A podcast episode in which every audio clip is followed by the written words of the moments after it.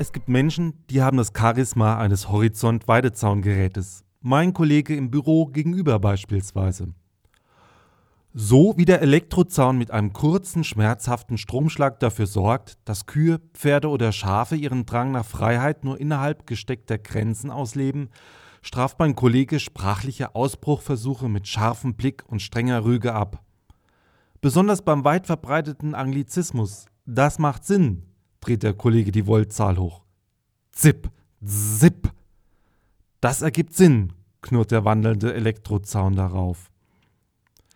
Der Lerneffekt ist ähnlich wie beim Rindvieh.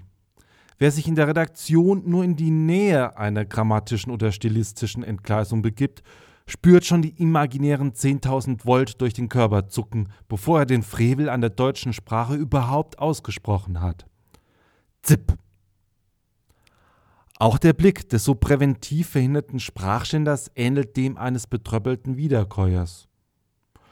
Nur wenn er dabei noch die Augen rollt, will er sagen, zu viel wollt.